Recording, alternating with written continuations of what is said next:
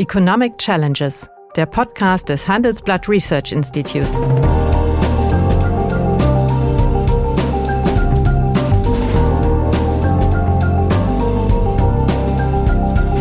Bert Rürup, der Chefökonom des Handelsblatts, diskutiert mit Michael Hüter, dem Direktor des Instituts der deutschen Wirtschaft, wöchentlich aktuelle wirtschaftliche Herausforderungen für Deutschland wie für die Weltwirtschaft. Tarifverträge, die auf lebenslanges Lernen zielen, die auf ähm, Ertüchtigung, auf Employability, wie das in der Fachsprache heißt, also Beschäftigungsfähigkeit im längeren Leben. Und da liegt der Schlüssel. Guten Tag, meine Damen und Herren. Hallo, wie geht's dir in Köln? Lieber Bert, ähm, die Sonne scheint immer noch und die Schiffe fahren vorbei, also es funktioniert. Na gut. Ähm, heute möchte ich mit dir ein Thema diskutieren, was äh, ja seltsamerweise seit vielen Jahren in der Wissenschaft und in Fachzeitschriften ja, als Fakt angesehen wird. Allerdings äh, in der allgemeinen Presse und in der Wirtschaftspolitik eben faktisch gar nicht diskutiert wird, nämlich der unmittelbar bevorstehende dramatische Rückgang des Erwerbspersonenpotenzials, dem ein deutlicher Rückgang der langfristigen Entwicklungsmöglichkeiten, äh, wo daraus folgt. Bevor wir das, das, diskutieren, muss man, glaube ich, also drei Begriffe klar machen, geht aber ganz schnell. Wenn ein Ökonom das Wort Produktionspotenzial in den Mund nimmt, meint er damit die mögliche Höhe der gesamtwirtschaftlichen Produktion bei weitgehender Vollauslastung eben der Produktionsmöglichkeiten. Und das Potenzialwachstum beschreibt die jährliche Veränderung dieser Größe und dieses Potenzialwachstum liegt gegenwärtig so um die 1,3 Prozent. Nun ist es unbestritten, zumindest in der Wissenschaft, dass dieses Potenzial- oder Trendwachstum in absehbarer Zeit deutlich zurückgehen wird, wenn die geburtenstarken Jahrgänge der Jahre 1950 bis 1960 den Arbeitsmarkt verlassen und durch deutlich schwächer besetzte erwerbstätigen Kohorten ersetzt werden. Und in der jüngsten Gemeinschaftsdiagnose der Wirtschaftswissenschaftlichen Forschungsinstitute wird vorausgesagt, dass innerhalb dieses Jahrzehnts, also bis 2030, es durchaus sein kann, dass dieses Potenzialwachstum bis auf 0,2 Prozent zurückgehen wird. Ob es so ganz so schlimm kommt, weiß man nicht genau, aber ein deutlicher Rückgang ist jedenfalls äh, zu erwarten. Und damit stellt sich die 100.000 Euro Frage, ja, die ich an dich stelle. Äh, was kann man tun, dass die deutsche Wirtschaft trotz Bevölkerungsalterung, ja, das ist ja der Treiber dieses Rückgangs, wieder auf einen doch höheren Wachstumspfad gebracht werden kann? Ja, weil das erstmal wichtig, dass wir uns die Größenordnung klar machen. Bis Ende des Jahrzehnts werden etwa vier Millionen Erwerbspersonen weniger zur Verfügung stehen. Das ist äh, gewaltig. Wir haben im Augenblick 44 Millionen erwerbstätig, etwas mehr. Dann sieht man also, wir reden hier über 10 Prozent. Und das beginnt jetzt ab 2023, 24, 25 ähm, zu dominieren. Man kann an mehreren Stellen ansetzen. Man kann natürlich fragen, holen wir mehr Leute ins Land? Wir haben erlebt, was das als an Integrationsaufgaben bedeutet in den Jahren seit 2015. Da muss Gesellschaft sich anders aufstellen, wenn sie diese Integrationsleistungen so nutzen will, dass die Leute dann auch im Arbeitsmarkt eine Chance haben und ihren Beitrag für sich und letztlich ja für die Volkswirtschaft leisten. Ja, richtig. Aber hier möchte ich direkt eingrätschen. Da waren wir Profiteure der Eurokrise die in Deutschland ja nicht stattgefunden hat. Also in vielen Euro-Ländern, mhm. ja, war Massenarbeitslosigkeit, die haben einen Job gesucht. Und ob das noch ja, lohnt, es, weiß man nicht. Das ist sicher ein Punkt. Aber Europa an sich ist ein Zielkontinent äh, für Migration. Das äh, für, Sicherheitsempfinden von hier. Von außerhalb von Europa. Von außerhalb, genau, ja. Mhm. Äh, wenn wir in Europa nur umverteilen, war insgesamt mit mal Frankreich abgenommen, äh, ausgenommen, ab alternden Gesellschaften, ist das natürlich äh, nicht die Gewinnposition. Wir müssen Menschen auch aus Drittländern und Drittstaaten mobilisieren. Und das ein, äh, Fachkräfteeinwanderungsgesetz vom letzten Frühjahr ist jetzt ein Jahr verfügbar oder wirksam, steht ja erst noch aus im Test und in der Nutzung. Also Möglichkeiten hätten ja, wir. Bislang, bislang zeigt sich nichts und äh, das Problem ist natürlich, dass eine alternde Gesellschaft nicht sonderlich, sagen wir mal, integrationsfreundlich ist, insbesondere wenn die Zuwanderung aus weiter entfernten Kulturkreisen kommt. Ja, und es rächt sich natürlich, dass wir das auch lange ignoriert haben. Faktisch waren wir ja über Jahrzehnte Zuwanderungsland mit äh, 56 im Januar dem ersten Anwerbeabkommen aus Italien und dann hat sich das bis in die 60er Jahre fortgezogen, dann 73 der Anwerbestopp und dann kamen viele Spätaussiedler. Also wir haben viel Zuwanderung gehabt, haben das aber nie so genannt und haben deswegen auch nie die Chancen genutzt. Ich meine, die, die, die problematische Situation in Berlin, in vielen Großstädten mit der äh, syrischen und libanesischen Zuwanderung von den libanesischen aus den 80er, 90er Jahren, die haben wir ja heute noch zu spüren. Also ist genau dein Punkt, ja. Gut, das wäre der erste Punkt. Also äh, Hoffnungswert, Hoffnungswert Zuwanderung. Ja, Hoffnungswert, äh, ein bisschen mehr eigener Fleiß, also höhere Geburtenrate. Was könnte das sein? Bitte? Höhere Geburtenrate. Wir wissen aus Umfragen, die gewünschte Geburtenrate liegt bei 1,7, 1,8 Kindern pro gebärfähige Frau. Äh, wir sind da noch drunter. Ein bisschen höher ist sie geworden? Nee, wir sind, wir liegen jetzt im europäischen Mittelmaß. Also da, da, da haben wir aufgeholt. Hängt natürlich auch mit der Zuwanderung zusammen. Ja, ja hängt damit also, zusammen. Und wir hatten natürlich einen Aufholeffekt aus der Wiedervereinigung. In den neuen Ländern lag dann die Geburtenrate bei eins äh, in den 90ern und das hat sich erst wieder korrigiert. Ähm, aber auch da wird man jetzt nicht und, viel Entschuldigung, wenn wir da sind, und das äh, Erstgebärendenalter steigt. Und das stagniert jetzt und deswegen äh, ein Anstieg der Geburtenrate in den letzten Jahren äh, beobachten haben, ist äh, ja ein Nachhauen ohnehin geplanter äh, Geburten, weil eben das Erstgebärenalter nicht mehr steigt. Aber das ist äh, ja, aber es ist ja manchmal witzig. Es ist in der Tat auch eine statistische Frage. Man erhebt ja. dann nur bis zum gewissen Alter und jetzt ist das gebärfähige ja. Alter aber jenseits dessen, was man statistisch betrachtet hat. Richtig. Aber es ist, wie du andeutest oder ich es auch gesagt, das ist jetzt nicht ja. die Lösung unseres demografischen Problems. Ja. Also müssen wir mit dem ja. vorhandenen Potenzial mehr machen. Ähm, längeres äh, Arbeiten im längeren Leben ist zentral. Weniger Teilzeit, mehr Vollzeit. Und mhm. insgesamt die Jahresarbeitszeit in den Blick zu nehmen. Wenn man sich das anschaut, äh, wir sind zwar ziemlich weit gekommen in der letzten Dekade, was die Erwerbsintegration angeht pro Kopf, aber nicht beim Arbeitsvolumen. Das ist gerade mal ein bisschen höher als 1991. Also die Zeit, die insgesamt gearbeitet wird. Und da liegt ein Hebel, darüber muss man nachdenken. Nach einer kurzen Unterbrechung geht es gleich weiter. Bleiben Sie dran. Sie leben Fairness, Kultur und Werte? Zeigen Sie Ihr Engagement als Arbeitgeber und werden Sie Teil der Fair Company Initiative. Mit der Fair Company Initiative zeichnet das Handelsblatt Unternehmen aus, die insbesondere Berufseinsteigern und Young Professionals ein faires, attraktives Arbeitsumfeld bieten.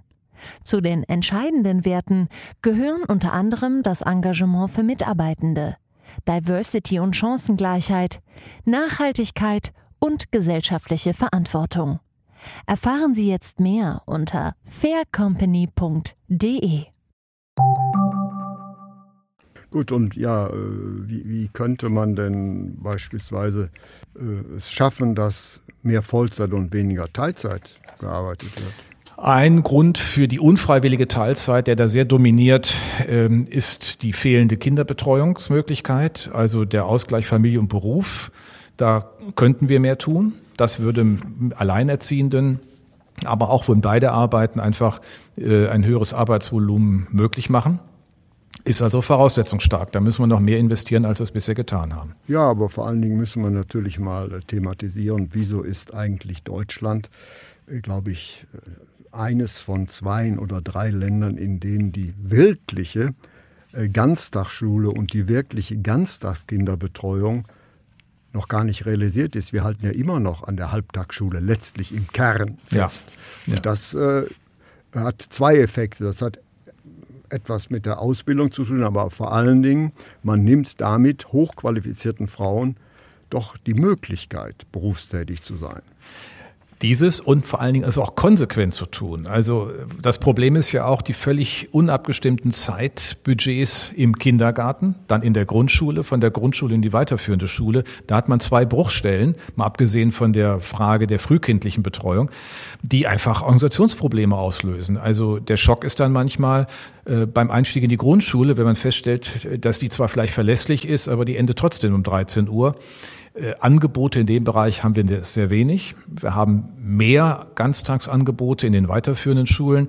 Insgesamt ist das ja ein, naja, ziemlich umkämpftes Thema in Deutschland, nicht? Also äh, die, die Erziehungsdualität Staat und Familie oder Staat und Eltern ist bei uns immer so gedeutet worden, dass die Halbtagsschule das äh, richtig aufnimmt, aber das ist nicht mehr angemessen. Wir brauchen breitere Bildungszeiten, vor allen Dingen auch weil äh, Familiensituationen andere sind ja nicht nur wegen der Erwerbstätigkeit, sondern auch äh, vor vielen Migrationshintergrund, wo man Sprachkompetenz ja, herstellen muss. Ne? Genau.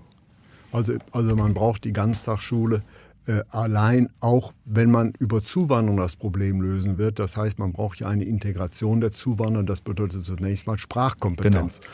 Und die äh, wird man in allererster Linie eben in einer Ganztagsschule. Und das ist eigentlich äh, na, der Königsweg, aber da wird bei uns seit ewigen Zeiten drüber diskutiert, aber irgendwie scheitert es. Wir kommen dort nicht voran. Also haben wir zwei Punkte. Weiter. Naja, das ist schon der, der Zentrale. Das andere ist, Unternehmen müssen liefern. Unternehmen müssen liefern hätte, in einer ich hätte Lebens... noch ein paar. Hast, ja, ja beispielsweise, beispielsweise Ehegattensplitting. Ehegattensplitting ist doch ein Anreiz dafür, äh, dass Frauen äh, aus steuerlichen Gründen eine Halbtagsbeschäftigung vorziehen. Die, äh, das hat übrigens dann auch, würde dann übrigens auch den Gender Pay Gap reduzieren. Ja, also ich bin da nicht ganz so ähm, optimistisch, dass das wirklich hilft. Den einen Vorteil muss man immer sehen, hat das Ehegattensplitting. Egal wie ein Ehepaar die Arbeitszeit ja. aufteilt, die Steuerlast bleibt immer gleich. Und das, das ist natürlich, das ist, das ist, das ist erstmal anreizneutral. Also ob beide ja. voll äh, oder einer oder ja. ein, also ne, je nachdem aufteilt oder einer voll und ja. der andere null oder beide halb. Die Aufteilung des gleichen Zeit bleibt im Steuerergebnis gleich. Es wird neutralisiert. Jetzt kann man sagen, man macht ein Realsplitting, man macht das anders. Nur interessant ist ja, das ist ja auch so ein Traditionsthema. Ne? Das Ehegattensplitting hat ja historisch, ist ja, hat ja gute Gründe, weil 1958 eine Frau klagte, die einen Mann heiratete und sie hatte ein Einzelhandelsgeschäft, dann wurden die zusammen veranlagt und stiegen in der Progression nach oben. Das widersprach dem Schutz mhm. der Ehe. Insofern ist mhm. das Ehegattensplitting nicht ganz beliebig. Man muss fragen, ob Nein, man den Faktor zwei braucht. Ähm, aber da in der andere Tat. Länder machen, andere Länder machen ein Familiensplitting, da nimmt man die Kinder rein. Genau. Da, gibt, da gibt es schon Möglichkeiten, ja. aber gegenwärtig ist es doch so, dass es äh, durch bestimmte Steuergestaltungen äh, kann es schon sein, äh, dass, sagen wir mal, die Frau, die möglicherweise dann eben auch ein, äh, andere Ausbildung hat, doch sehr, sehr gerne eben die halbe Stelle äh, nur nimmt. Und das ist angesichts der mittlerweile einer Bildungsbeteiligung der Frauen, die mittlerweile höher ist als die der Männer, mhm. kann man sich das eigentlich nicht mehr leisten. Nein, es ist auch ähm, Vergeudung von Humankapital, das ist richtig. Ja. Mein Punkt ist nur, es ist nicht so ganz einfach zu lösen. Wäre es einfach zu lösen, hätten wir es wahrscheinlich schon. Also das Ehegattensplitting ist nicht, wie viele glauben, a, abschaffbar mit Blick auf, auf große Steuer, auf große Ersparnisse für den Staat, weil er mhm. mehr Steuern einnimmt und zum gleichen mhm. noch den Effekt hat. Also da muss man sehr genau gucken dass das funktioniert und dass der Gesetzge das Verfassungsgericht den Gesetzgeber hinterher nicht nochmal einfangen muss. Ja, ist der König sich nicht, aber man müsste es angehen. Ja, haben wir denn nicht, äh, du hast dann noch gesagt, wir müssen das, das äh, länger arbeiten. Ja. Wie kann das denn passieren? Naja, ich, ich habe es ja eben schon angedeutet, wir müssen die Unternehmen hier in der Breite reinbringen. Wir haben ja in einigen Tarifbereichen in der Chemie, äh, vor allen Dingen, die ja immer äh, da vorne an der Front sind in der Entwicklung, aber auch Metall, Elektro, Tarifverträge, die auf lebenslanges Lernen zielen, die auf ähm, Ertüchtigung, auf Employability, wie das in der Fachsprache heißt, also Beschäftigungsfähigkeit mhm. im längeren Leben. Und da liegt der Schlüssel. Also Unternehmen müssen äh, ihren Beitrag leisten. Das tun sie auch, wenn sie klug drüber nachdenken und diese ganzen Frühverrentungsanreize die auch der Gesetzgeber ja in 80er, 90er Jahren aus unterschiedlichen Gründen gesetzt hat. Und jetzt mit dieser. Richtig, da wollte man Arbeitsplätze freimachen. Genau, da wollte man eine Brücke bauen, nicht? Noch Blüm, und, Blüm, und dann hat er mir gesagt, das sind dann alles die Älteren, die damals als Trümmerfrauen die Republik aufgebaut haben, die lassen wir jetzt ja, früher ja. raus. Da ist aber faktisch ja über die Brücke nie jemand gegangen, denn äh, die Arbeitslosigkeit mhm. ist aus anderen Gründen dann zurückgegangen, weil neue Jobs hinzukamen und nicht, weil alte neu belegt wurden.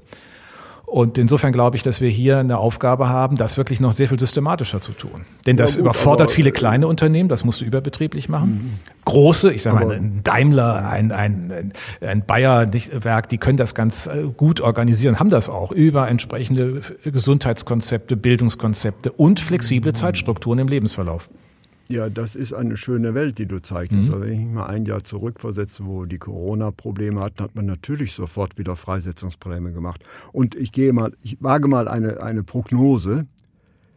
In dem Maße, in dem wir sehr, sehr schnell vom Verbrennungsmotor auf die E-Mobilität übersteigen, werden alle deutschen Unternehmen natürlich wieder Frühverrentungsprogramme fahren weil dort völlig andere äh, äh Arbeitskräfte und Qualifikationen erforderlich sind.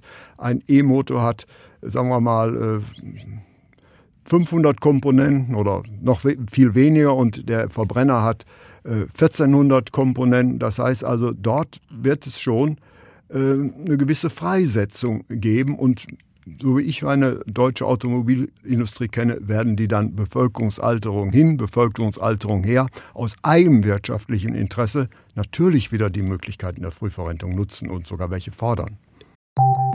Nach einer kurzen Unterbrechung geht es gleich weiter. Bleiben Sie dran. ChatGPT und andere Technologien verändern unsere Arbeitswelt rasant. Bei der Veranstaltung Work in Progress diskutieren wir in der Handelsblatt Media Group die Zukunft des Arbeitsmarktes, HR-Trends, KI, mentale Gesundheit und neue Leadership-Perspektiven. Sei am 13. und 14. Juni in Düsseldorf oder virtuell dabei und melde dich jetzt an unter work-progress.de. Ja, äh, aber das bleibt ja trotzdem falsch dann, weil ja, aus der volkswirtschaftlichen Sicht eine andere Logik rein. Wort, das wollte ich mal aus dem, ja, ja, das bleibt, äh, Mund des obersten Ökonomen der deutschen Industrie hören. Ja, ja, ja, das, also die deutsche Wirtschaft insgesamt. Aber äh, ich glaube auch nicht, dass das so kommt. Aus folgendem Grund. Es sind sehr unterschiedliche Betroffenheiten mit dem Wechsel der Antriebstechnologie. Die OEMs, die großen Hersteller, sind da weniger betroffen. Es sind eher bestimmte Zulieferstrukturen. Manche transformieren sich. Äh, auch hin zu Brennstoffzelle. Auch die Frage ist ja, welche relativen Gewichte da am Ende auftreten. Ähm, und da muss man gucken, wie man diesen Alterungsprozess in der Belegschaft nutzen kann durch Umbau auch in Kompetenzen. Also die Dinge sind nicht ganz unmöglich. Ähm, deswegen sind es nicht die großen. Und wenn wir große Vorruhestandsprogramme erlebt haben, waren es eigentlich immer große Unternehmen, weil die das auch kostenmäßig anders managen konnten. Für die Kleinen ist es bei weitem nicht so attraktiv. Ähm, das ist kostenbedeutsam. Und deswegen, wenn der Gesetzgeber hier keine falschen Anreize setzt, äh, dann kann man das eindämmen. Man kann es eindämmen, aber äh, immer bei technologischen Umbrüchen versucht man also Arbeitslosigkeit zu verhindern und eben die Brücke in den Ruhestand zu bauen. Ja, das, das muss man sehen und wir haben jetzt einen technologischen Umbruch. Da bin ich, äh, glaube ich, nicht so optimistisch wie du. Allein die Montage eines äh, Verbrenners benötigt ja sehr, sehr viel mehr Arbeitskräfte als die Montage eines E-Motors.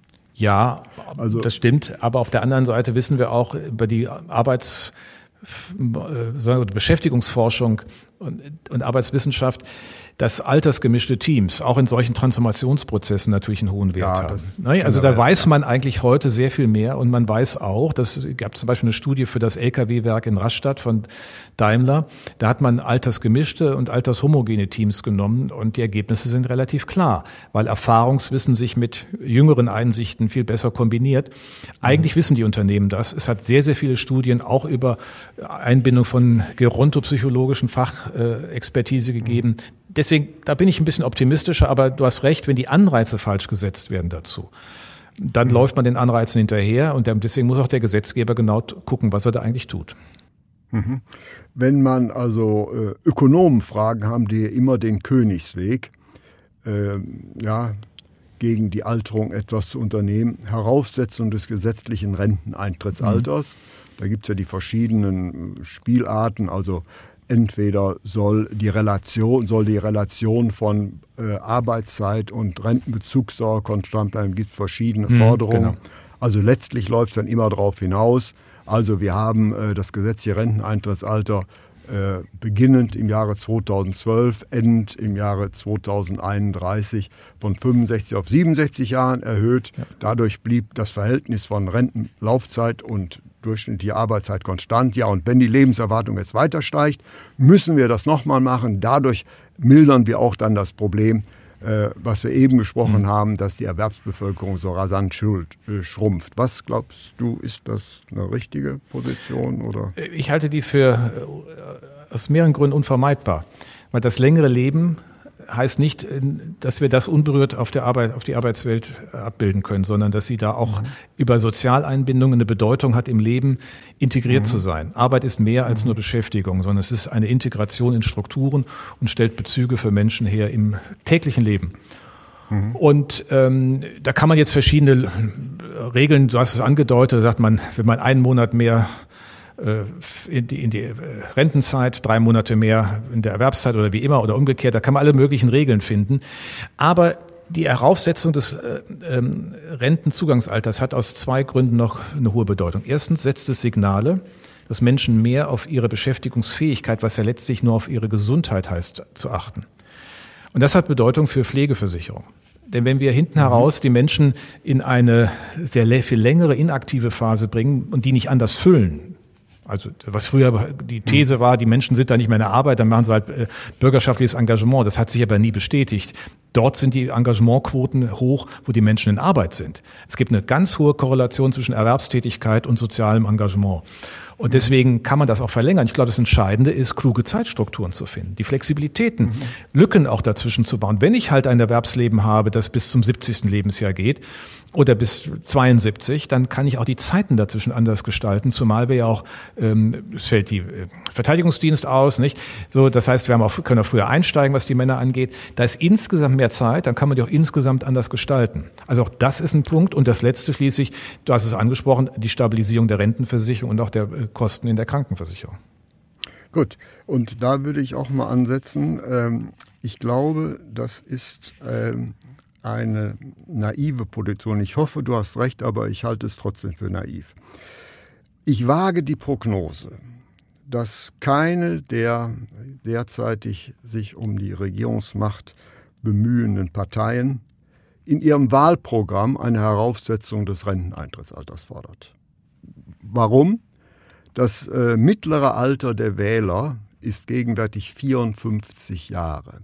Das heißt also, bald werden also die Wähler, die sehr, sehr nah an der Verrentung sind, die Mehrheit haben. Und für eine demokratische, für eine Partei, die sich demokratisch legitimieren will, die wird sich das sehr, sehr genau äh, überlegen, ob ich als einen zentralen Punkt in mein Wahlprogramm eine Heraufsetzung des gesetzlichen Renteneintrittsalters fordere, wo die große Teil der Wähler unmittelbar von betroffen ist. Also deswegen aus politökonomischen Gründen glaube ich nicht daran, wenngleich, ich war ja auch mal Leiter einer Rentenkommission, wir das aus ökonomischer Sicht natürlich gefordert und mit ganz vielen Gründen haben unterlegt werden mhm. können. Aber wir sind nun mal eine Demokratie. Ja, das ist richtig. Aber die, was haben wir erlebt, als die Rente mit 67 beschlossen wurde? Wer hat eigentlich gemeckert? Wenn man so in SPD-Ortsvereinen mal gehört hat, dann waren das ja gar nicht die Beschäftigten selbst. Es waren die, die in Rente waren oder in der Regel durch Frühverrentung in Rente waren die sahen nämlich jetzt eigentlich ihren Lebensweg durch diese Entscheidung neu bewertet. Die haben den Ärger gemacht. Es waren nicht die, die in, Beschäftigung sind. Und insofern muss man die Geschichte von daher erzählen. Ähm, es ist keine Entwertung von Biografien, die vorher unter anderen Bedingungen äh, gemacht wurden oder äh, entwickelt wurden.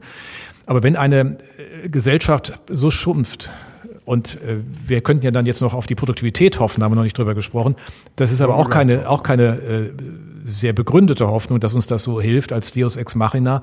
Dann bleibt nichts anderes als über Erwerbszeiten im Lebensverlauf, also man kann auch über Jahresarbeitszeiten reden, über weniger Feiertage, weniger Urlaubstage, dann können wir alle mehr mhm. arbeiten, dann können wir auch äh, mit 67 künftig weiter in Rente gehen. Aber irgendwo muss die Leistungskraft einer Volkswirtschaft dann auch her. Wenn wir sie nicht als Schrumpfung im Potenzialfall, du hast es genannt, 0,3 Prozent ja, akzeptieren wollen. Das ist richtig, aber wie gesagt, es setzt voraus, dass es eine parlamentarische Mehrheit gibt und äh, äh die Heraufsetzung von 65 auf 67 kam ja ganz überraschend von Franz Müntefering im Jahre 2007 hat er den, Vor hat er den Vorstoß gemacht, ja. Und äh, ich äh, kenne niemanden, äh, vielleicht in der FDP, äh, wo ein rentenpolitischer Sprecher sich stark machen würde, die kennen die Probleme, über die wir gegen mhm. diskutieren, jetzt eine weitere Erhöhung vorzuschlagen. Also deswegen äh, ist das ökonomisch der richtige Weg, aber die Ökonomie ist eine Argumentationskette. In einer Demokratie geht es immer darum, eben parlamentarische Mehrheiten zu gewinnen.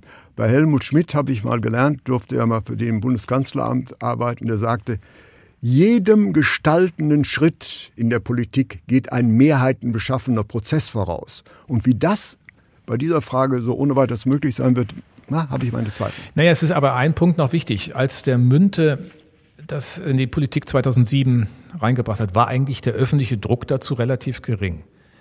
Das ist ja noch für viele weit weg gewesen. Und es hat ja auch, eine, ja. auch in der SPD ne, äh, viele ja. kritische Diskussionen dazu gegeben, obwohl das Müntefering war. Aber mhm. wenn wir in das Jahr 2030 reden, mhm. dann haben wir eine ganz andere Situation. Dann ist evident, dass das Erwerbspersonenpotenzial geschrumpft ist. Dann ist ja die Frage, was ist die Alternative? Und wenn die Alternativen jetzt auch nicht so viel attraktiver sind oder man sagen muss, okay, dann erhöhen wir halt das Jahresarbeitszeitvolumen im Schnitt auf das der Schweiz. Ja, die wohnen jetzt auch nicht so schlecht. Oder der Schweden, den geht's auch ganz gut, finden wir auch bei uns ja immer so prächtig. Wenn man das sieht, also der Druck hoch ist und was das Alternativenset ist, kann Politik sich auch verändern. Deswegen ja, aber ich glaube, es kann trotzdem kommen und äh, die Dinge verändern sich. Es ist eine andere äh, Bedingungskonstellation in acht, neun Jahren. Also ich, ich hoffe, du hast recht. Äh, ja, ich habe da meinen Zweifel. Ja, wir können ja dann noch einen Podcast machen in neun Jahren. Ja, ja, wir dürfen natürlich äh, äh auch nicht vergessen, dass für äh, Angestellte äh, war das Rentenalter 1965 Jahre, glaube ich, ab 1914 und für Arbeiter ab 1916. Seitdem war das gesetzliche Renteneintrittsalter 65 Jahre. Und wenn man sich einmal überlegt, wie dramatisch die fernere Lebenserwartung in diesen Jahrzehnten gestiegen ist, ja, warum ist man da nicht eher auf die Idee gekommen? Das heißt also, ähm, äh, ich hoffe, du hast recht, aber da ich ein bisschen älter bin, äh, meine politökonomische Erfahrung sagt mir, es muss schon ganz, ganz äh, schwer kommen, wenn das, sagen wir mal, umgesetzt wird. Nämlich letztlich haben ja auch die älteren Wähler dann die Mehrheit. Und warum sollen die sich selbst verordnen, länger zu arbeiten. Naja, weil sie auch eine stabile Rente haben wollen. Und im Umlagesystem ist man halt an ja, diese ja, Basis ja, gebunden. Das ist, glaube ich, dann sehr viel sichtbarer, sehr viel transparenter. Aber äh, klar, äh, das ist ein, ein, politischer Ritt, aber die Sachlage ist schlicht und ergreifend dann andere. Mhm. Ja, mich äh, wundert eine Sache. Es ist ja ganz interessant. Äh, viele äh, die Erwerbstätigkeit der Rentner steigt ja. Und mhm. viele. Rentner wollen erwerbstätig sein. Warum überlegt man sich nicht, bevor man an das gesetzliche Renteneintrittsalter einmal geht, es zu erleichtern, dass jemand, der in der Rente ist, noch deutlich mehr arbeiten, zu arbeiten kann? Das ist äh, genau der Punkt, was welche beispielsweise Sozialversicherungspflichten äh, ja. bindet man extra noch dran. Dann wird ja. das ja uninteressant. Der hat ja seine ja. Krankenversicherung, er hat äh, braucht auch keine Arbeitslosenversicherungsbeiträge zu zahlen. Das heißt, ähm, im Grunde könnte man ja durch solche Regelungen auch Anreize für ein längeres Arbeiten über die 67 hinaussetzen. Und es ist genau wie du sagst, die Menschen zeigen ja auch, dass sie in der Art und Weise, wie heute ein 70, ein 75, ein 80-Jähriger agil sein kann, auch Dinge tun wollen, äh, die sie vorher beruflich oder in anderen beruflichen Realitäten, vielleicht was anderes nach 30 Jahren nochmal. So und ähm, das, glaube ich, äh, macht Beispiel, lässt auch viele wahrnehmen, aber es führt natürlich auch zu einer gewissen Spaltung, denn eins wissen wir auch, das machen die, die ein höheres Bildungsniveau haben, die eine attraktive Erwerbstätigkeit hinter sich, sind. genau, die eigentlich alle Ausstattungsmerkmale für ein gelingendes Alter mit sich haben, sodass sie auch erwerbstätig sein können und die Dinge völlig unabhängig von dem äh, gesetzlichen Rentenzugangsalter definiert werden. Das ist dann quasi eine Formalie. Aber der Gesetzgeber muss es nicht erschweren. Und insofern Richtig, genau der Punkt. Das, das tun wir ja. ge gegenwärtig. Ja, wenn äh, Michael Hüter jetzt äh, der weise sozialpolitische äh, Diktator wäre, würde er wirklich, oder nein, fragen wir lieber andersrum, fragen wir den Politökonom, unter welcher Regierungskonstellation ist es deiner Ansicht nach am ehesten möglich, dass in der nächsten Legislaturperiode, es wäre ja dann Zeit, mhm. äh, so eine Entscheidung käme? Welche, wie könnte eine Koalition aussehen, die deiner Argumentation folgt? Also von der sachlichen Orientierung am ehesten äh, schwarz, grün, gelb, weil auch die Grünen eigentlich auf Nachhaltigkeit setzen betonen ja mhm. sehr die Nachhaltigkeit in allen Dimensionen des Lebens. Und da muss man das auch individuell mhm. spiegeln. Dann hat ein Rentenzugangsalter äh, einfach als, als fixes Datum für ever keine Begründung.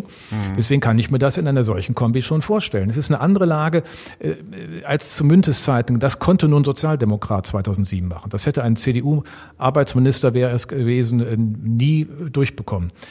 Aber dadurch war eine, eine, eine Mehrheitskonstellation da und eine Struktur auch in einer sozialdemokratischen Partei, die aus der Schröder-Ära geprägt war, äh, die anknüpfen wollte an die Agenda-Politik und die Erfolge, die man dann ja auch sah. Ähm, aber das hat sich verändert. Insofern könnte ich mir das in einer solchen Konstellation vorstellen. Man kann den Grünen darüber einen Diskurs beginnen. Das glaube ich schon. Mhm. Okay. Also das ist das Prinzip Hoffnung. Aber dann äh, eine Frage von dich als Praktiker der Wirtschaftspolitik.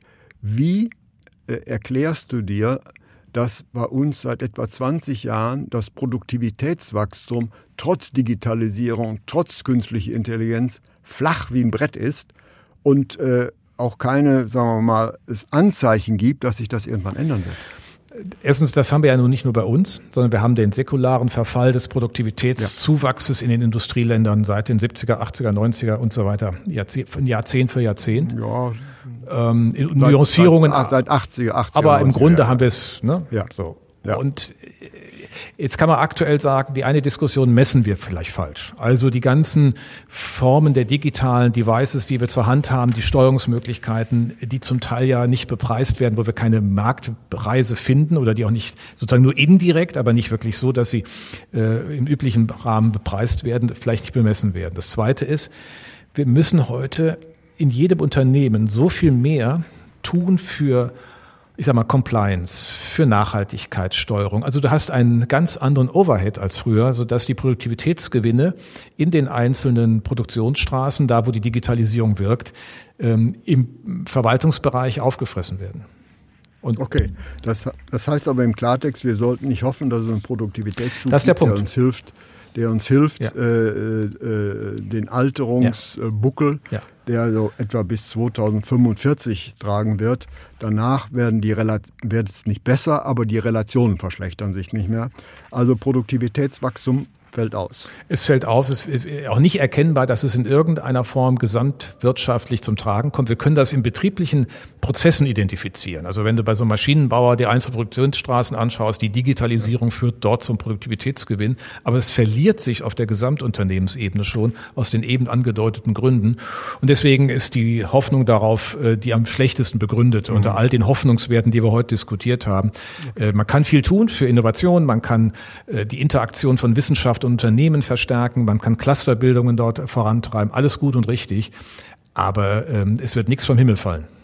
Gut, und du siehst äh, kein Problem, dass sagen wir, mit dieser Alterung natürlich auch, äh, sagen wir mal, die Lohnbezogenheit dieses Rentensystems in Frage steht. Nämlich wir werden natürlich nicht drumherum kommen, immer weiter Steuermittel in dieses System reinzupumpen, um den Beitragsanstieg zu dämpfen und auch um den Niveau Rückgang also zu kompensieren. Könnte es nicht sein, dass äh, unser, wie gesagt, beitragsbezogenes System ein bisschen oder schleichend zumindest an Legitimation verlieren wird? Also wenn man sich den Anteil der Steuerfinanzierung anschaut, äh, im Rentenhaushalt ist das ja beachtlich. Und ihr habt ja mal, als du, glaube ich, den Vorsitz hattest, äh, mal mhm. alle versicherungsfremden Leistungen mal geschaut, sind die in den verschiedenen Zweigen der Sozialversicherung wie finanziert? Und äh, dann ist das zwar auch irgendwie begründbar, aber es hat eine Automatik der Steuerzufuhr, auch durch die Beitragssatzdeckelung und die, die Rentenniveaufixierung, ähm, dass das natürlich die eine scheinbare Lösung nur ist. Immer mehr Steuergelder in das System. Deswegen liegt die Antwort auch hier nochmal gesagt in einer Ausweitung der Beschäftigungsbasis. Wir müssen nicht über Köpfe nachdenken, wir müssen über Arbeitsvolumen nachdenken, über Arbeitszeit. Und über mehr Arbeitszeit entsteht auch Bemessungsgrundlage für die Sozialversicherung. Das ist der zentrale Hebel. Ähm, ich meine, kann sofort den Beitragssatz stabil halten weil ich äh, äh, einfach Steuermittel reinführe. Ich habe aber nichts gewonnen. Irgendwo müssen die ja auch herkommen. Also letztlich ist das äh, in der Tat dann naja, mit der Gefahr dann, verbunden, wie du sagst, Moment, dass die Leute keinen Zusammenhang mehr sehen. Man, ja, also müssen wir ein bisschen vorsichtig sein. Also so einfach ist es nicht. Übrigens, den Begriff versicherungsfremde Leistungen, der wird nur an einmal im Sozialgesetzbuch genannt und es gibt keine Legaldefinition davon. Das ist richtig, das versuchen wir ja mal rauszufinden nur. Ne? Versicherungsfremde Leistung ist, weiß man nicht. Die Bundesrenten, die, die deutsche Rentenversicherung macht mal in äh, ja, Abständen einen Katalog dieser versicherungsfremden Leistungen. Der ist immer äh, anders bestückt, aber es ist immer eine Liste des Zufalls, dass die jeweils als versicherungsfremde Leistungen angenommenen Ausgaben genau identisch sind mit den äh, gezahlten Steuerzuschüssen. Also ein purer Zufall. Und äh, dass die Steuern eben nichts mehr mit versicherungsfremden Leistungen zu tun haben, ist doch völlig klar.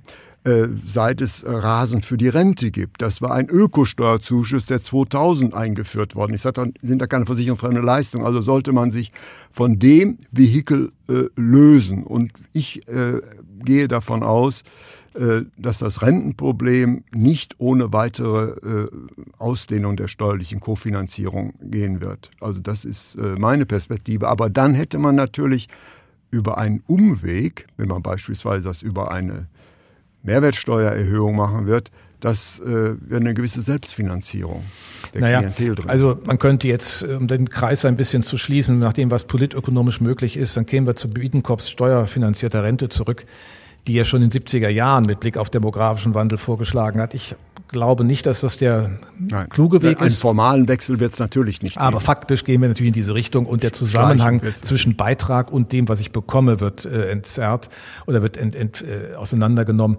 Da liegt, glaube ich, eine große Anreizgefahr drin, weil dann kann man irgendwann fragen, dann mache ich was ganz anderes. Ich mache eine großzügige Grundleistung und ansonsten kapitalgedeckt. Auch dafür braucht man wieder äh, die Mehrheit und äh, Kapitaldeckung ist äh, gerade gegenwärtig gerade da die Deutschen sicherungsbewusst sind und versicherungsförmige, äh, sagen wir mal, Lösungen wollen, nicht sonderlich äh, en vogue. Nämlich äh, Kapitalrenditen kann man gegenwärtig nur mit Aktien erwirtschaften. Und Aktien sind äh, das unbeliebteste Investment der Bevölkerung in Deutschland. Auch da sehe ich wieder also Risiken. Ja, natürlich sind sie da. Aber äh, das hat auch was zu tun mit finanzieller Bildung oder Financial Literacy äh, die mhm. wir in den Mittelpunkt drücken müssen, damit man einen bisschen Zugang dazu bekommt. Äh, die deutsche Gesellschaft ist ja auffällig. Kollegen haben das ja berechnet. Im Bereich der G7 legen wir unsere Kapitalvermögen am unattraktivsten, am wenigsten ertragreich an. Ja. Wir haben eine hohe Neigung äh, zu Fixed Income. Das finden die Leute toll. Das hat was zu tun mit der Historie des 20. Jahrhunderts, der lange Schatten der Hyperinflation und dann will man in solche Scheinsicherheiten reingehen. Ja. Gut. Ja, wir haben jetzt viele Fragen diskutiert. We are still confused, but on a higher level. Äh, Michael sieht äh, Lösungsmöglichkeiten, den Königsweg in einer Aufsetzung des gesetzlichen Renteneintrittsalters. Würde ich sagen, ja. Das ist durch die Brille des Ökonomen absolut naheliegend. Ob es auch durch die Brille des Politökonomen so einfach ist, wage ich zu bezweifeln. In diesem Punkt sind wir uns dann mal nicht einig. Vielen herzlichen Dank. Danke dir. Das war Economic Challenges, der Podcast des Handelsblatt Research Institutes.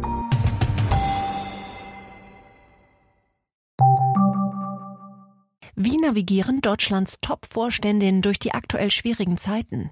Hören Sie es selbst bei der Female All-Star Boardroom Session am 14. Mai. Mit dabei Maria Ferraro von Siemens Energy, Viktoria Osatnek von E.ON, Sopna Suri von RWE Generation und Antje von Dewitz von Vaude. Wir sprechen mit Ihnen über die Stärkung der Wirtschaft, das politische Klima und die geopolitischen Krisen. Seien Sie dabei, femaleallstarboard.de.